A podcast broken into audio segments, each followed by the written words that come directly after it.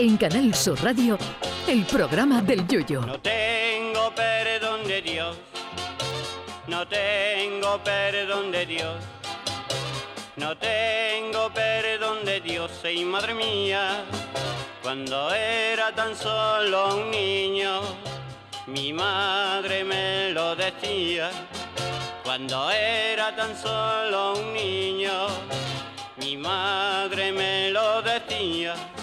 En la película El jovencito Frankenstein hay una escena donde el doctor Frankenstein saca un ataúd de la fosa en mitad de la noche acompañado de su ayudante Igor. Inmediatamente después de sacar el ataúd, el doctor Frankenstein comenta qué trabajo tan asqueroso, a lo que su jorobado ayudante contesta podría ser peor. El doctor le pregunta que cómo y su ayudante Igor le contesta podría llover.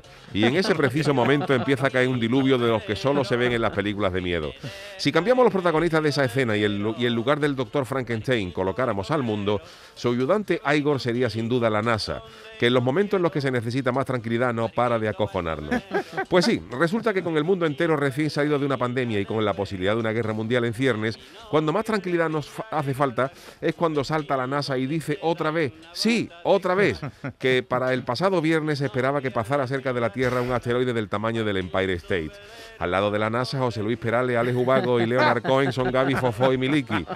Los amables y alegres científicos de la NASA, con ese ángel y esa gracia que les caracteriza, pronosticaron que el asteroide viajaba a una velocidad de 8,3 kilómetros por segundo, lo que, valdría, lo que equivaldría a recorrer los aproximadamente 124 kilómetros que separan Sevilla de Cádiz por la autopista en solamente eh, 15 minutos. Madre. ¿Seguro? Bueno, no, yo no he hecho los cálculos. No, no, no.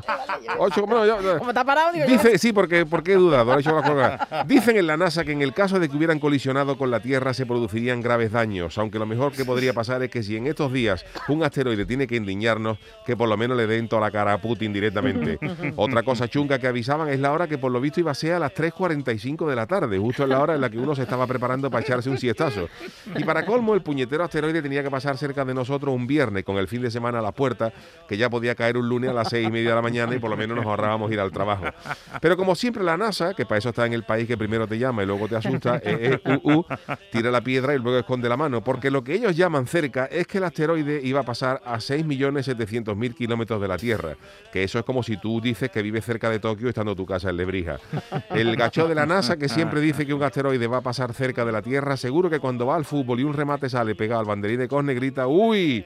para matarlo directamente. Pues si el asteroide no va a chocar, ¿para qué dicen a hijo? Estando el mundo como está ahora mismo. A mí me sorprende mucho que la NASA esté preocupada porque el planeta no se pueda defender del impacto de un asteroide mortal y no se preocupe porque no nos podamos defender de carajote en Rusia o Corea del Norte, que como puse en un botón nuclear, la extinción de los dinosaurios es una piñata en un cumpleaños en Puerto Perico. En fin, queridos amigos de la NASA, que si hay que acojonar, se acojona, pero que acojonar para nada es tontería con la que está cayendo. Que lo único que coincidimos con la NASA es que ahora mismo el mundo no está la cosa para tirar cohetes. Ay, mi velero, velero mío, Canal Sur Radio. llévame contigo a la orilla del río. El programa del Yoyo.